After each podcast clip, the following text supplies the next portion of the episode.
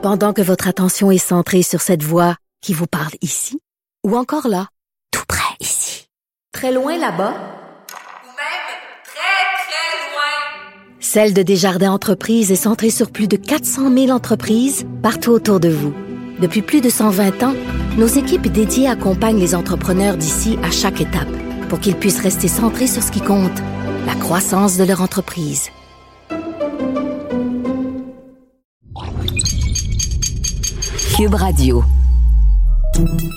Salut, c'est Charles Dran avec l'équipe dans 5 minutes. On s'intéresse aux sciences, à l'histoire et à l'actualité. Aujourd'hui, on parle de territoire et de la cession de ceux-ci. On a beaucoup entendu parler des territoires non cédés ces derniers temps. Plusieurs événements débutent désormais par un discours de reconnaissance qu'il se déroule sur un territoire ancestral autochtone qui n'a pas été cédé. Le Code du Canadien de Montréal a défrayé la manchette cet automne parce que l'équipe de hockey a décidé de reconnaître au début de chacun de ses matchs à la maison la présence ancestrale des communautés autochtones sur le territoire de Montréal. Alors ici, le but de l'exercice, ce n'est pas de lancer un débat, de soulever les passions, c'est vraiment de mettre les choses à plat et de regarder quelques définitions. Qu'est-ce que c'est au juste qu'un territoire non cédé? Voici Véronique Morin. Les Premières Nations entretiennent une relation très profonde avec leur territoire ancestral. Des territoires distincts, beaucoup plus vastes que les réserves. Cette relation revêt des dimensions multiples qui vont bien au-delà des considérations économiques et politiques auxquelles nous sommes habitués. Pour les peuples autochtones, le territoire possède un caractère spirituel tellement fondamental qu'il dépasse les aspirations humaines. Comme le souligne l'avocate Inou, maître Marie-Claude André Grégoire, nous méconnaissons cette dimension et l'importance du territoire. Il y a toute cette vision-là, justement, du territoire ancestral qui est méconnue dans la population en général, qui devrait être respectée au contraire, parce que les communautés autochtones, leur spécificité, c'est justement le fait qu'ils sont reliés au territoire et que le territoire fait partie essentiellement de leur identité.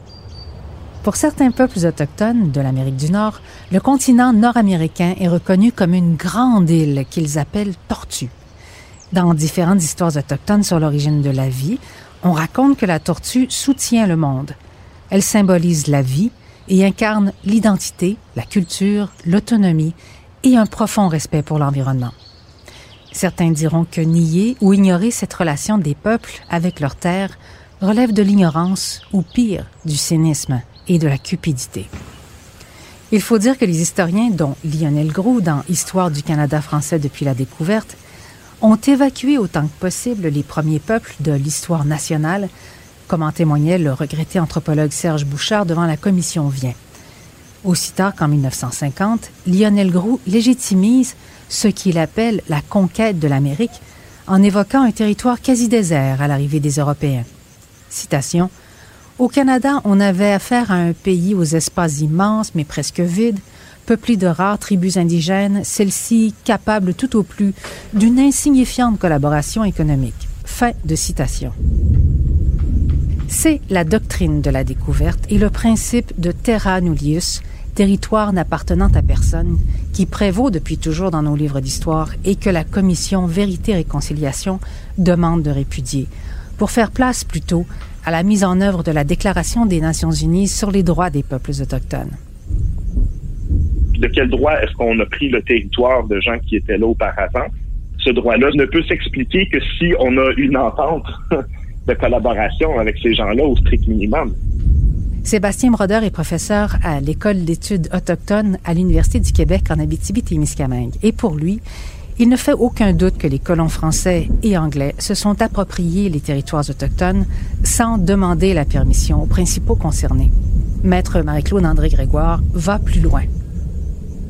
Les Autochtones n'ont jamais été conquis comparativement aux Français et donc étaient vus à cette époque-là euh, comme des alliés. Tandis que quand on rentre après, euh, lorsque le Canada devient un pays, la relation avec les, communautés autochtones change complètement. C'est à partir du moment où le Canada devient un pays que les Premières Nations perdent leurs droits à leur terre.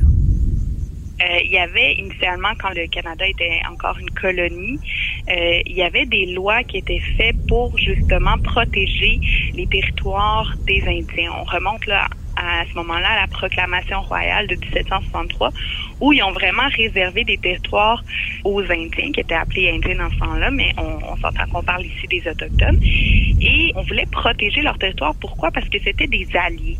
Et c'était des alliés très stratégiques, autant au niveau commercial que militaire. Par contre, la colonie devient alors un pays. Donc, il y a l'instauration là, en 1876 de la première euh, loi sur les Indiens qui était appelée à, cette époque-là l'acte des sauvages. Et donc, on les voit plus comme des alliés, mais on les voit plutôt euh, comme des, des freins à la colonisation, à justement l'exploitation du territoire. Les territoires traditionnels n'ont fait l'objet d'aucune cession de la part des nations autochtones au Québec, contrairement aux traités numérotés ailleurs au Canada, comme le rapporte la Commission Vient. C'est cet argument fondamental qui a permis aux Iou, les Cris, et aux Inuits d'abord, puis aux Nescapi ensuite, de négocier leurs droits sur le territoire et qui mènera à la Convention de la baie James et du Nord québécois ainsi qu'à la Convention du Nord-Est québécois. Mais ces conventions ne concernent que trois des onze nations au Québec. Il y a aussi les Abénakis, les Algonquins, Atikamekw, Huron-Wendat, Innu, Malécite, Micmac et Mohawk, qui tentent toujours de faire affirmer leurs droits sur leur territoire traditionnel. Le discours de reconnaissance des terres ancestrales est devenu de plus en plus courant dans les espaces non autochtones au cours des dernières années, surtout depuis la Commission de vérité et réconciliation sur les pensionnats qui a publié 94 appels à l'action en 2015.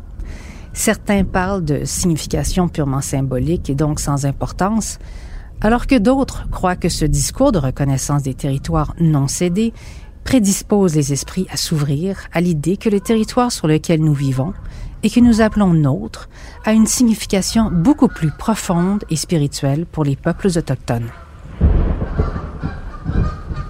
Oui, justement, un regard empathique, respectueux, bienveillant sur le territoire et ses ressources non cédées ou cédées ou conquis ou peu importe ici, là, une manière d'aborder ce qui nous entoure, ce qui nous accueille, ce territoire, qui devrait être une inspiration pour tous, autochtones et conquérants.